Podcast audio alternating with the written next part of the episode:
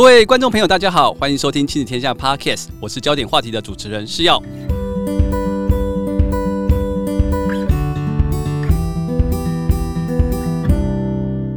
Hello，大家好，欢迎光临台湾吧。今天我们来聊聊，听到这个活泼开场的声音，加上可爱的虚拟角色黑皮的出场，精彩动画的说起历史、法律或经济的社会议题，你是不是马上想起台湾吧呢？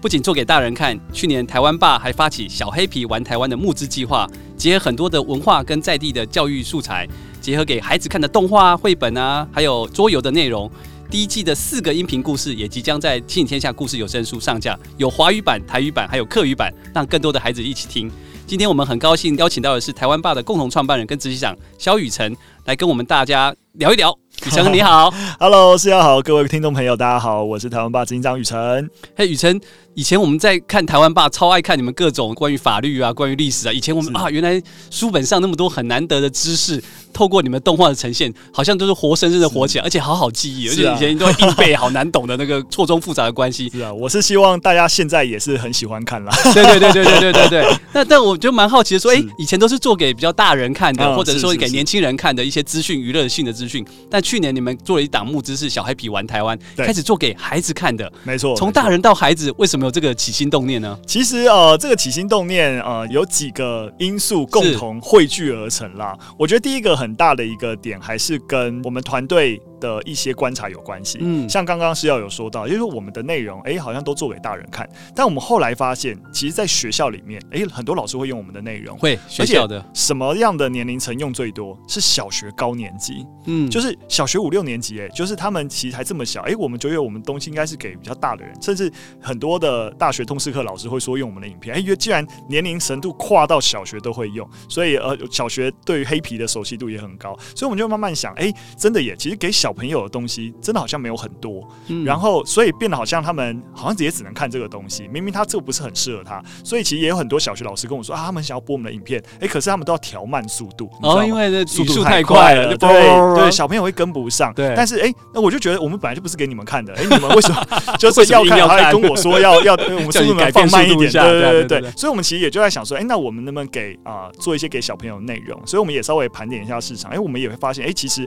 在台湾，例如说像电视节目、儿童节目的支持率其实非常的低，对对，所以就说，哎，好像一直没有一些太多就是在啊、呃、我们原生的，然后给孩子的一些内容，然后我们想说，哎，不然我们是不是可以试试看？对，那后来我们也发现，就是说，我们真的要做这个内容。我们做动画有点难活得下去，对对对对。然后，哎，可是其实市场也蛮多，其实给小朋友的绘本啊或者读物其实蛮多，周边的商品还蛮多的，学习性质的。没错没错。所以我们就在想说，哎，那我们切入，然后有看到这个需求，那我们怎样完整的提供一套啊、呃、方案，对不对？所以才会变成我们在推出的时候就觉得，哎，其实有动画，尤其现在小朋友太常滑 YouTube，对对，而且动画是很容易让他们入手或者入口的一个形式。没错，但我们还是希望他能够不要一直盯着，你知道，就是三 C 看，然后我们是不是有一些还是有些。具体的产品，然后台湾爸的东西都希望是有趣的，对不对？所以我们就觉得，哎，小朋友能够从游戏当中，然后一起参与，蛮好的。所以我们也就跟着桌游，然后一起啊、呃，作为一整包的东西。所以我们打算一开始要做这个东西，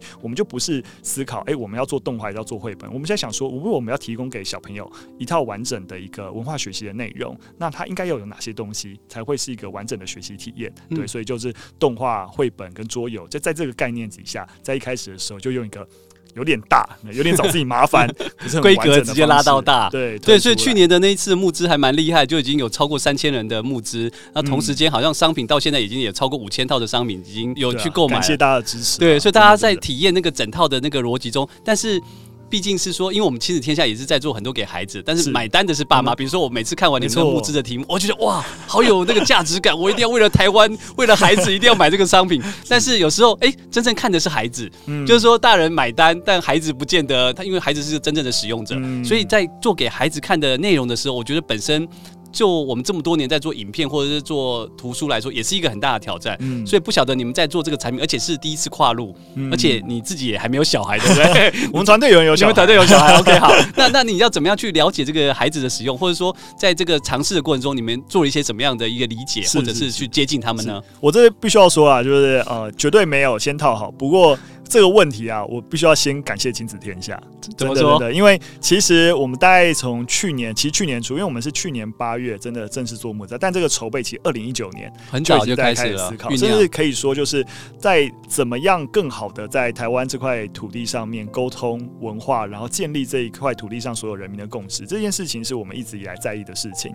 对，所以当我们还开始起心动念，在二零一九年起心动念想要做跟儿童有关的内容的时候，其实就已经来亲子天下拜访。嗯、对，那包含就是呃和执行长啊等等，然后其实大家给我们啊亲子天下团队给我们很多的建议，真的推荐我们很多的顾问老师。是，对对对。所以的确，我们一开始也对于哎怎么样能够去掌握啊小朋友啊我们传递数位学的资讯，小朋友是可以理解的吸收的。对，那时候其实蛮仰赖亲子天下推荐的顾问，然后帮我们一起去确认。然后当然就像刚才讲，哎，我们还是有些家里有小朋友的，哎做一些啊，你知道就是前测一下，前测一下确认一下。当然也必须要说，我们也是在这个过程当中也有不断不断的修正。那透过前测，然后发现，哎，其实小朋友哪里有 get 到，哪里没 get 到，然后我们就做一些调整。那这个调整其实是。啊、呃，的确跟我们过去的做法蛮不一样。例如说，我们真的在绘本的文字的描述上面，哎、欸，过去节奏很快，然后噼里啪啦把资讯就丢出来，而且丢很多资讯，没错。可是这个在故事的描述里面，我们就更啊着重，例如说整个五感的一些描述，对不对？哎、嗯，欸，呃，那个氛围是怎么样？哎、欸，你看到什么东西？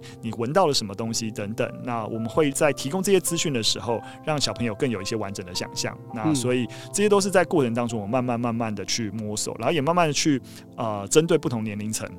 去做一些划分，因为其实孩子年段还是蛮大的，三到八，其实每一个阶段的发展都不太一样，或者他的识字能力，或者是搞不好幼儿园前都还不识字，只能靠听。对对对。对对，所以这也是为什么像我们有纯有声书的版本，对我们也是体会到，就是哎，其实我们故事出来的，但故事可以怎么使用，其实配合了不同的使用情境，不同的使用年龄跟方法，其实我们有机会让他做一些产品上面变形，来符合更多的需求。所以虽然年段比较广，但是可能因为你们产品的多元性，比如说绘本可以用看的图像，他可以给小一点的，然后或者是看不懂字的用听的，对，但稍微再大一点的孩子就可以透过那个动画啊，或者是其他方式去接触跟连接他们的，没错，想象。而且是我们其实还是有呃顾虑到，例如说家长，像刚刚是要我说，就是说，哎，其实买单的是家长，所以如果说家长或是老师，他要带着啊小朋友来使用啊这套绘本，他要怎么使用？其实我们一开始在定调这叫绘本的时候，我们内部其实蛮挣扎的。为什么？因为我们不是只有绘本故事，对，我们每一本绘本后面大概有十几个跨页，对对对。里面是，例如说文化更多一些介绍跟说明，或是关于素养的部分。那怎么样去带领孩子？例如说认识一些性别刻板印象啊，或是多元的一些家庭生命教育的议题。对对对对。所以这些东西其实是我们希望让啊、呃、父母或是啊、呃、老师是能够在跟孩子进行讨论过程当中，我们提供一些这样子的一个呃素材，然后进行互动。所以前半段给孩子看，中后段给老师跟家长用跟孩子说 哦，其实为什么原著孩子如果大一点，他也可以自己，因为我们的引导，你也可以自己阅读。然后自己完成这些文化的一些更多的认识跟素养的体验。嗯、那接下来我想跟雨辰聊聊，就是说，那其实，在第一季有四个县市出发，是，然后每一个县市都是由小黑皮带领。那当然，我们对于之前的台湾爸会觉得说，哎，我们认识大黑皮，那小黑皮这个角色怎么去产生出来？然后在每一集的故事里面，小黑皮遇到不同的朋友或不同的角色，嗯、那个你们怎么在想象那个设定，或者是说这个角色的设定？比如说中元节那个叫小鸡，那个角色小鸡，嗯、我猜是跟基隆有关，我不知道有没有猜对，但是 就是那个设定背后的。一些逻辑跟想象，想要带给孩子的想法是什么？是我可以稍微说一下，就是其实，例如说，黑皮的诞生，其实跟台湾吧。呃，打从第一刻在二零一四年九月一号诞生，就是是一起的。那时候诞生，我们想法也很简单，我们希望我们在传递这些知识的时候，是有一个形象是陪伴着大家的，嗯、所以黑皮诞生了。后来黑皮诞生以后，发现他会有点孤单哈，所以 我们在随着内容释出的时候，有黑皮以及皮下组织，就是蓝帝啊、黄少啊，其他的角色慢慢的加入。所以我们在一开始构思给小朋友内容的时候，也是就已经有黑皮了，但我们希望有一个跟小朋友觉得更贴近的。他可以投射的一个角色，所以我们让黑皮就在这个概念下缩小了，变小的，对对对，小黑皮。所以形象是一模一样的，嗯、但希望让孩子更有投射感。但我们核心还是希望在整个小朋友成长过程当中，啊、呃，父母是要陪伴的，对，所以在这个角色一开始的设定里面，有小黑皮啊，孩子可以投射，但我们希望父母不要缺席，嗯、所以会有皮爸爸、皮妈妈，对，他的爸爸。皮爸爸、皮妈妈就是当我们每次去认识一个文化的时候，就是他们会带着陪伴出去，一起出发，对对对，但不见得会一起，有时候是妈妈，有时候爸爸，有时候两个一起，对，对。但我们希望父母陪伴孩子一起成长，这个概念是能够被啊、呃、融入进去的，对，所以呃这个架构就会成为我们在。website. 呃，处理每一集文化跟故事的一个很核心的出发点，因为就是小黑皮要玩台湾，嗯、所以在一个爸爸跟妈妈，然后带着小朋友去各地玩的过程当中，嗯、然后体验，然后遇到不同的故事，然后体验不同的文化，就成为我们整个核心的一个脉络。所以每一本都在这个结构下去完成这件事。所以当我们遇到要进入到每个地方的时候，一定会啊、呃、要产生故事，就要有新的角色互动，跟他互动。所以目前我们在选择每个地方角色的时候，不见得一定是啊、呃、就是共通性的原则。对，像刚才讲的基隆，哎，我们觉得跟啊、呃，我们就说它是小鸡 但是像例如说，像我们在云林篇变色龙，对对，没错，我们讲变色龙，可是因为我们在谈云林的时候，我们结合了云林的布袋戏，啊、对，那布袋戏我们在连接的素养是谈性别的刻板印象，是。为什么会连接性别的刻板印象？因为呃，布袋戏这个戏友啊，它有个还蛮有趣的地方，就是其实多数的布袋戏友如果不特别说明，你其实很难从戏友本身分辨他是男是女，哦，对。大部分的布袋戏友，他其实是有一点中性的打扮的，对对，所以在这个概念里面，我就觉得，哎、欸，大可以来谈性别，没错，我们就可以来谈性别。然后我们在选择角色的时候，发现其实变色龙，也就是它的颜色是会改变的。我们觉得在这样子的啊、呃、架构底下，哎、欸，一起去切入谈从颜，哎，尤其是我们希望谈性别，要从小朋友可以。比较理解的，所以我们其实，在光光在研究谈性别各个主题的时候，我们发现，哎，从刻板印象，例如说从颜色的刻板印象去切入，是小朋友相对容易理解。例如说，哎，蓝色就是男生，红色就是女生，哎，这个刻板印象应该是可以，对对对，比较容易理解。但也呃，我们要去翻转这件事情，小朋友的理解能力也比较可以给给到，对，所以。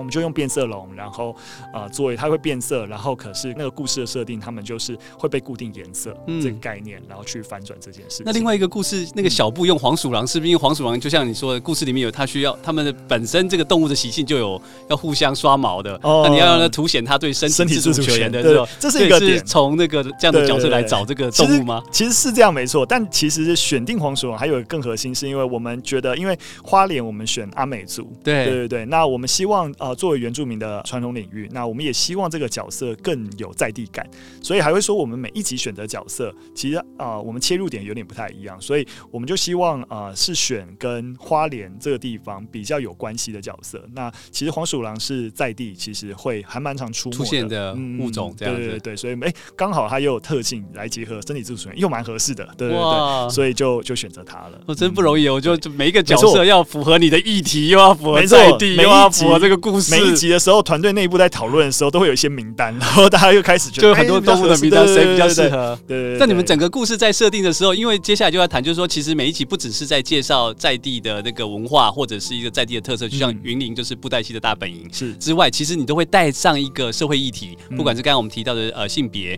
或生死的教育，或者是一些生命的东西。那有些这议题的确对爸爸妈妈来说是一个重要的议题，但是他有时候。有时候有些议题是比较沉重，或不容易去叙述的，是特别是小孩子他的生活经验，比如你叫一个三岁的要谈到那个有点远，那你们怎么样去把这个议题跟故事之间怎么样把它串联起来，嗯又用一个好的方式去传递这个这个想法？嗯，这是个很好的问题啊。其实这也是团队在正在构思内容的时候花最多力气的地方，也是我们反复在讨论。其实我刚刚谈性别就是一个例子，就是性别议题里面，例如说最近的呃 Deepfake 的。你知道这个议题就会很深，对。如果你谈到你谈性别议题，我说我要谈性暴力，嗯、小朋友要怎么让他去理解性暴力，对不对？所以我们在探究一个议题，然后要跟小朋友沟通，我们要把这个议题去抓出一些我们觉得小朋友理解比较容易的成分。所以，例如说在中原记，我们要谈生死，的确，呃，你。直接要让小朋友理解啊、呃，死亡可能会有点远，嗯、所以你会发现，我们到后来，我们其实不这么真的跟大家说，哎、欸，例如说小鸡其实是过世的，我们其实并没有明确的说出来，对对对。但我们其实从一个小朋友稍微可以理解的概念出发，离别。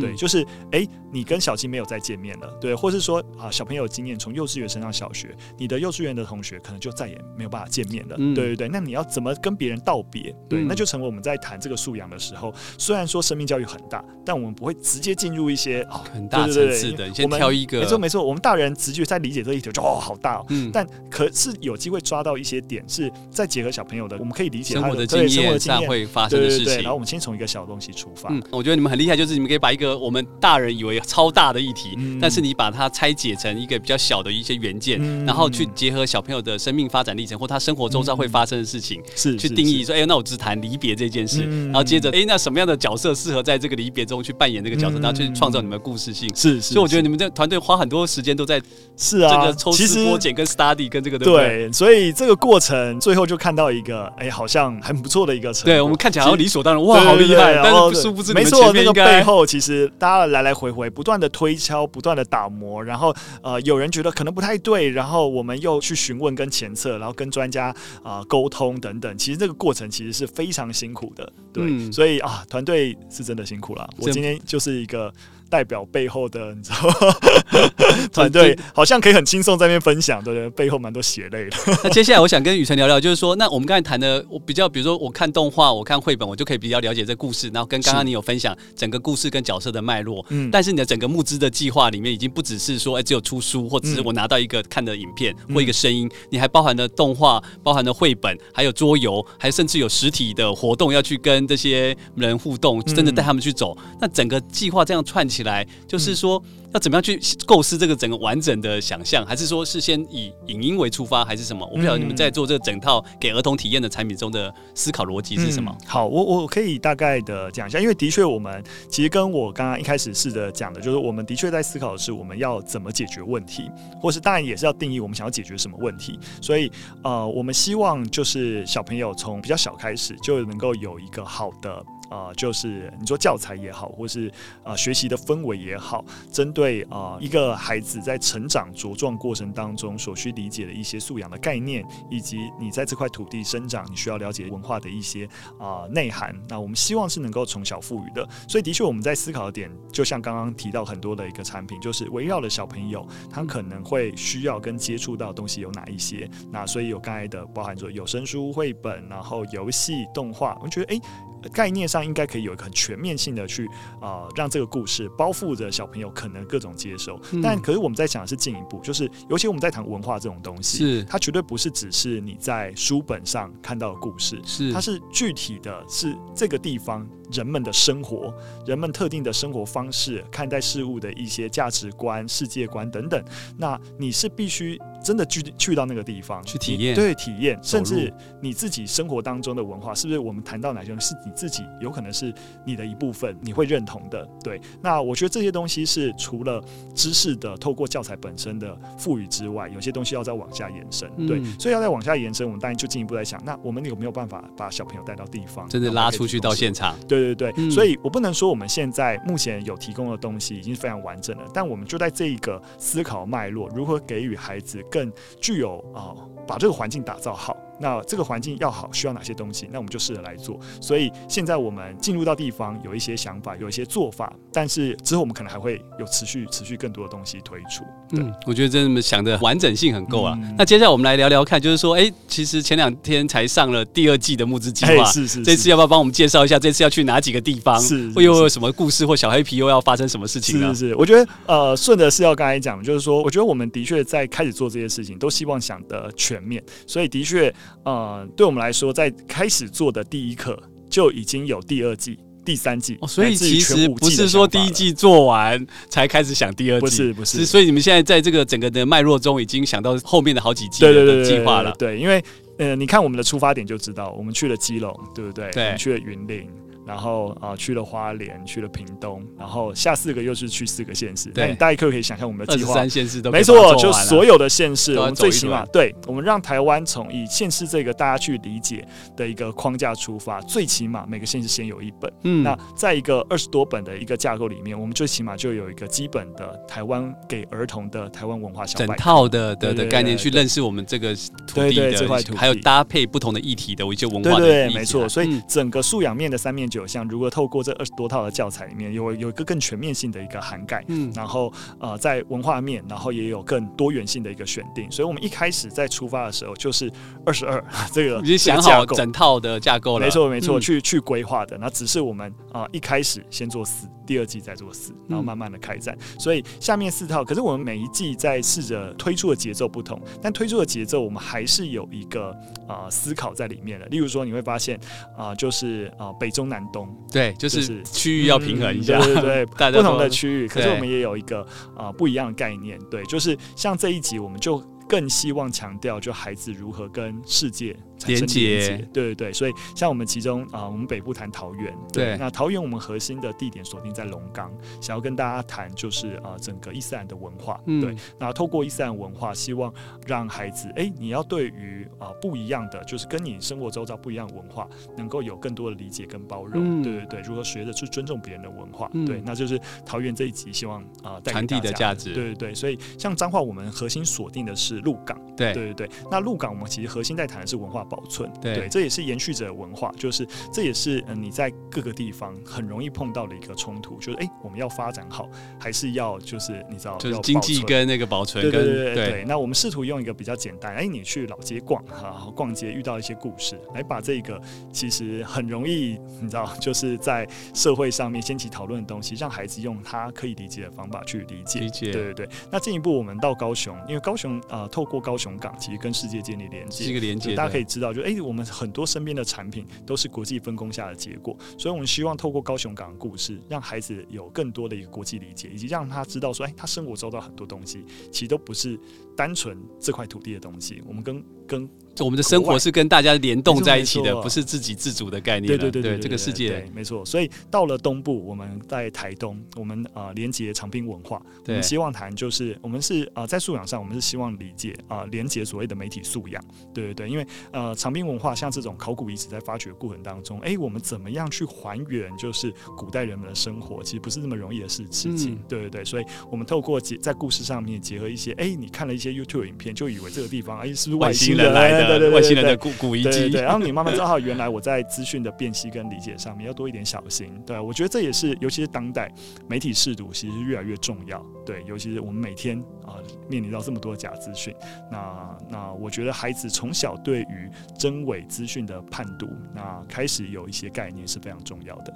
嗯，我觉得雨辰这这几个分析都很很清楚的，一样延续着，果然是延续着第一季、第二季都是在你们的那个，不管是地方出发，或者是还有今年的第二季的主题，就像你说走向世界，我觉得这是一个蛮重要，因为台湾的确它不只是一个自己独立的、自给自足的一个海岛，它的很多的生活是联动在这个世界，所以你透过，我就觉得哎、欸，看到你们这个故事能够透过这样的方式去连接，让孩子也可以想想，哎、欸，全世界其实跟他的生活是有关的，而不只是说是一个很遥远。虽然我只是幼稚园的大班、中班，但事实上。生活是在他的生活中会发生的，是是是，对，就是我我我，然后我自己最后我想说就分享一下，就小黑皮玩台湾那个集资计划有一段让我很印象深刻的文案，嗯、就说你们有写的一个是说，好的故事不是在结束在合下书本的当下，而是结束在思考的开始，所以我觉得你每一个故事都在带着孩子去。多一些延伸，或者是在绘本后面有很多给爸爸妈妈或老师去运用的素材，带着孩子去探索的，这个我觉得很重要。嗯、然后你们的 slogan 就是“台湾不大，孩子还小，都值得被我们好好的对待”。从小看台湾，未来绝不小看台湾。我觉得真的是一个很棒的一个 slogan。这就是我们的品牌总监是一个文案大神，真的哦。就我觉得你们的募资的那些文案都超强的，每一每一句话，谢谢你看到这里，因为你说，我觉得我每一句话都跟他们打中我的心坎里，就是一定要赶快支持这个计划的概念。不过我觉得这的确，尤其在像第一句，我觉得算是一个台湾爸蛮核心的精神，嗯、就是我我觉得我自己是呃，我自己以前是在高中现场，对啊，我自己是历史老师，对对对，对。那我觉得在现场体制的教学，我觉得一直都有一个你要说盲点嘛，或是我们过去的习惯，就是哎、欸，老师是干嘛的，把你教会的，对不对，嗯、所以我们对于教育过往的一个很多的一个想象，就是哎、欸，学生从一个未知的状态，哎、欸，透过老师教学，你变成一个已知的状态，对，你就懂了，哎、欸，好像那你就懂了，你就停在这了，对。可是我觉得我们现阶段。当我们知道世界那么大，我们知道啊、呃，知识的所谓的正确性，或者是你如何去跟这个世界相处，它其实没有所谓的已知这个概念，因为它一直在变动。没错，它一直在变动。所以我觉得一个新时代，我们真的在看待教育的时候，其实是要反过来的，就是我们如何啊、呃，让孩子，其实，在教育上，我们其实是反而先从理解孩子的已知出发。带着他一起去探索未知。嗯，对，就是我们要把这个教育的这个概念整个翻转过来。那当然，他你是要带着他去探索未知，你要去陪伴他。所以概念上绝对不是，哎，这个教材结束就结束了。对，所以你看，发现从最早台湾爸做动画台湾史，对，哎，我们每一集其实给你的一些理解台湾史的资讯，可是我们最后会问出一些问题，希望你了解，哎，你可以去。透过知道这些资讯以后，多思考什么？这些啊、呃、思考的方向其实不见得有标准答案，是开放的。可是我们社会需要透过共同的对话来一起达成共识，来让整体的社会迈向卓越。嗯，我觉得看那个小黑皮的那个动画后面也是有一些提问在后面给孩子们。嗯、其实我觉得就像像雨辰讲，就是说其实看完动画不是好笑，或者是有一些知识的进入之外，嗯、你也可以开始让你去想或看关心你的生活周遭一些变化，嗯、然后再开始哎、欸、注意这个议题。哎、欸，我以前我好像没有注意到这件事，嗯、我现在开始有一些自我觉察。我觉得。它就是一个好的开始，然后你就会开始去找一些答案，或找一些探索，或跟人家讨论。嗯，我觉得都可以启发那个孩子们对于未来的可能性跟想象。我觉得就像雨辰提到的，完全觉得，尤其是我觉得我们，因为我们已经第一季已经结束，所以我们其实就会收到蛮多的一些回馈。对他有什么样的反馈吗？对啊，所以其实像像有些小朋友就是哎，看到哎看到我们的那个里面谈到的地方，对，然后就会直接会说，哎，他也想要去。对对对，我们想要去那个现场看看，对，想要去现场，我觉得蛮好的。或是说，哎，其实我们觉得我们有时候埋着一些概念，我们没有讲的很明白，哎，小朋友其实自己都看得出来。例如说，我们屏东，我们的小南是一只蝙蝠，哎，他妈妈是一只大象，哎，其实他立刻就发现这不一样，他说，哎，为什么？为什么妈妈是大象？对，哎，其实就有个机会让爸爸妈妈可以跟他做一些解释，对，或是说我们，我觉得我们很多的，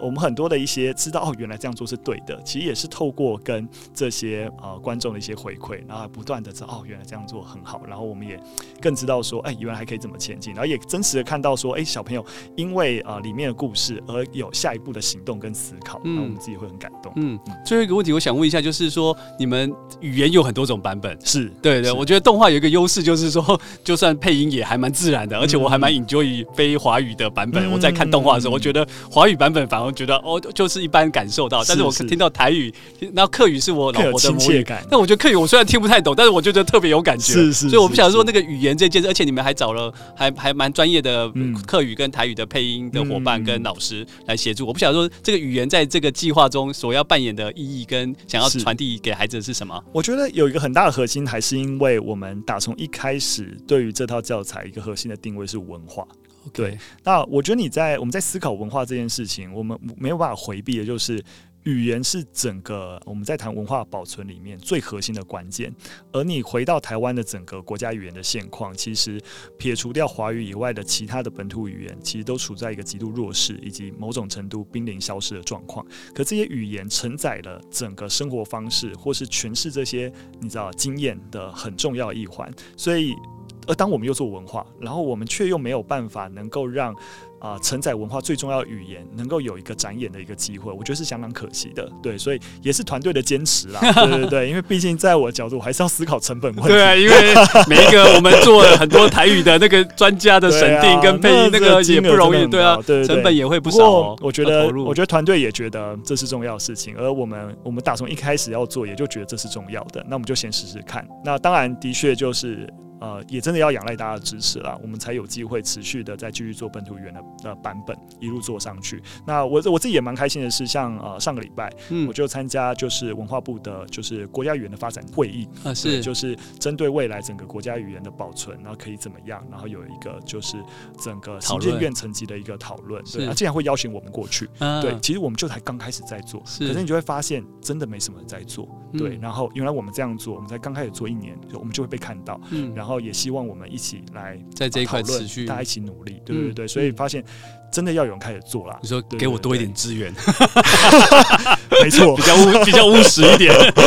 让你的那个语言的拓展速度快一点。真的，就是很多人就会说：“哎，我们做了一大堆，其实教育部、文化部本来就该做的事情。”对啊，就是有一些什么本土语言的保护啊，我们有很多的语言的委员会啊，也应该要支持一下这样一个好的产品作品。因为我们也也是在做很多的台语，或者说我们现在也正在做那个，我们跟软剧团就是嘉义的一个剧团也在合作台语剧场，也让我们的 IP 热热有一些互动。但的确台语真的是不容易做。然后你又想要做成全台语的时候，我觉得会有一些些挑战，很辛苦。对对对。然后老师都要审核那个字啊，干嘛？其实每一个都是非常 pro，而且我们如果不是那个专家的话，其实你是很难去挑出正确或错误的。所以那个真的就像雨辰讲的，他要投出不少的资源跟人力，才能把一个好的语言保持下来。对啊，所以我们一起说，哎，支持我们一下，这样。真的，对 对对。谢谢雨辰哦，我们有想说，除了邀请大家一起来《亲子天下有声故事》APP 来听听看，那个第一季的四个版本都会在我们这边上线，因为我们 APP 上面也有两万多个订户数，一起来欣赏，我觉得这是好的，一起来听听看，鼓励大家。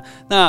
不止如此之外，其实我们亲子天下也有很多的一些幼儿的台语的或者地景故事，还有小行星的台湾好玩，我觉得都是一起在为台湾这个刚刚像雨辰讲，为了这个文化，为这个土地或这个语言，嗯，创造更好的环境，创造更好的环境，给我们的孩子有更多至少是我们自制的内容，是一个不是一个只是只有接受外来的一些文化资讯的刺激，嗯、有一些新的可能性哦。最后是不是请雨辰跟我们做最后的分享呢？在结束前，是啊，我觉得回回到像我们刚才那个是要觉得很有感的 slogan，我就觉得说。说我们，我想我们做做给小朋友的东西，我觉得我们特别会有使命感，嗯，对，因为我们就会觉得啊、呃，小朋友的未来的潜力是无穷的。那如果我们也在意啊、呃，我们现在生活这块土地，那我们就更应该重视啊，如何让孩子真的从小就看见台湾，未来能够以这块土地为傲，未来不会小看台湾。嗯，谢谢，今天非常谢谢雨辰来跟大家分享，然后也请大家一起来支持你们的第二季的募资，感谢大家，感谢大家的计划，对。嗯那我们就跟观众说声再见喽，拜拜，拜拜，谢谢大家来到亲子天下焦点话题，希望你们喜欢今天的分享。最后，如果喜欢我们的内容，欢迎评分五星或留言写下评论。许愿池也持续开放中。亲子天下 Podcast，周二谈教育，周四聊生活，周五开启好关系。欢迎关心孩子教育教养的你订阅收听，拜拜，拜拜。